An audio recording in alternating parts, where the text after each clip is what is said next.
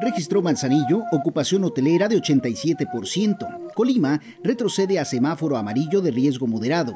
Ayuntamientos ofrecen facilidades para pago de predial. Le saluda Edgar Torres Velázquez de NB Noticias MX y le presento noticias en 10 minutos o menos.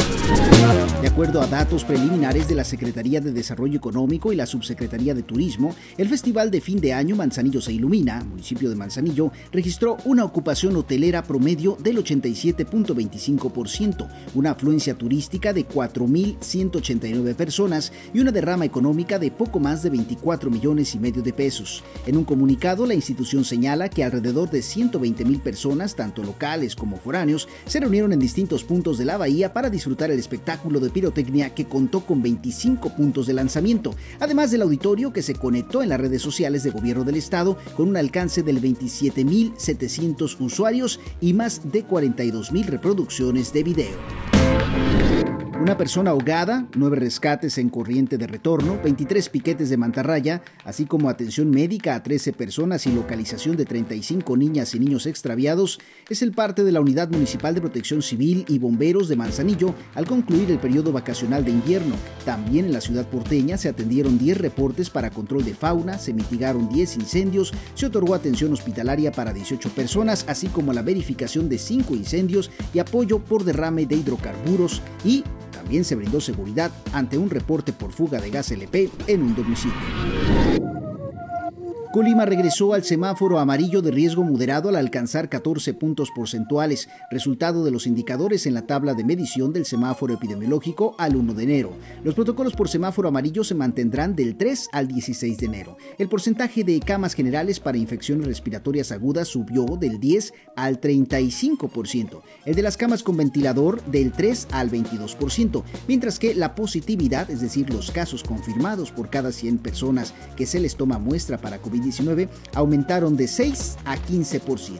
Los casos de hospitalizados por cada 100.000 habitantes incrementó de 0.38 a 1.28. La dependencia estatal exhortó a los establecimientos esenciales y no esenciales a seguir con estricto control en las medidas de los protocolos sanitarios señalados en el CIREC para el nivel de riesgo moderado indicado en color amarillo y así continuar con la reducción de riesgo de contagio en usuarios, empleados, propietarios y familias. Aunque la Secretaría de Educación Pública se declaró lista para el regreso a las actividades presenciales luego del periodo vacacional de invierno, al menos 10 estados de la República anunciaron que la vuelta será virtual como medida de prevención ante Omicron. Ante el aumento de contagios por COVID-19, Baja California, Baja California Sur, Chihuahua, Coahuila, Guanajuato, Hidalgo, Nuevo León, Quintana Roo, Tamaulipas y Yucatán dieron a conocer a su población que el retorno a las aulas se hará en las próximas semanas. La Secretaría de Educación informó que con base en el calendario escolar, durante la primera semana de enero se suspenderán las clases únicamente el jueves 6, por lo que el viernes 7 estudiantes y docentes de educación básica realizarán sus actividades con normalidad. En algunas partes del mundo se reportan casos de flurona. No se trata de un nuevo virus, no, sino al contagio simultáneo de influenza y COVID. Recibe este nombre porque flu en inglés es gripe y rona por coronavirus. De acuerdo a los Centros para el Control y Prevención de Enfermedades de los Estados Unidos, lo mejor es vacunarse contra la influenza y contra COVID-19. Aún no se sabe mucho sobre la flurona, pero en los casos que ya se han detectado, los pacientes han presentado síntomas leves y semejantes a los de una infección respiratoria. La enfermedad ataca las vías respiratorias superiores, por lo que se puede existir dificultad para respirar. Los casos se han presentado en Israel, Estados Unidos y en España.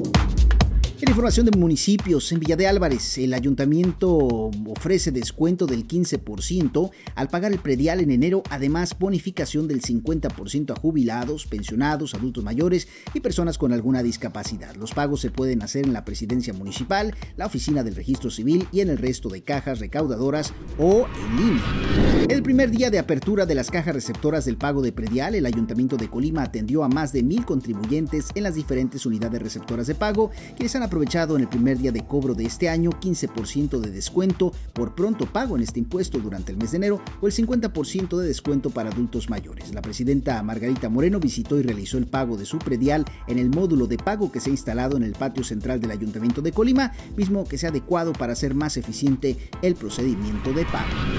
La Dirección General de Salud del Ayuntamiento de Manzanillo anunció que del 5 al 9 de enero de 2022, el doctor Vagón, el tren de la salud, ofrecerá servicios médicos gratuitos de 17 especialidades en el andador turístico de San Pedrito, del que se estima podrán atender a 2.000 personas. Es de destacar que el tren de la salud ya llegó y se encuentra en el patio regulador de la comunidad de Campos y este martes 4 de enero se estacionará en San Pedrito para brindar la atención a 500 personas por día que soliciten consulta directamente en este lugar. Las consultas iniciarán a las 6 de la mañana y concluirán a las 5 de la tarde.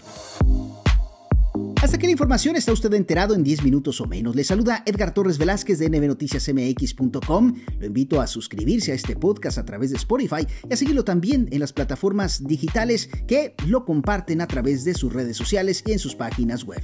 Contexto Colima, Código Espacio Informativo, Manzanillo News MX, El Portal de Colima, La Pionera Radio en Línea, Colima Digital y por supuesto a través de nbnoticiasmx.com y plataforma informativa.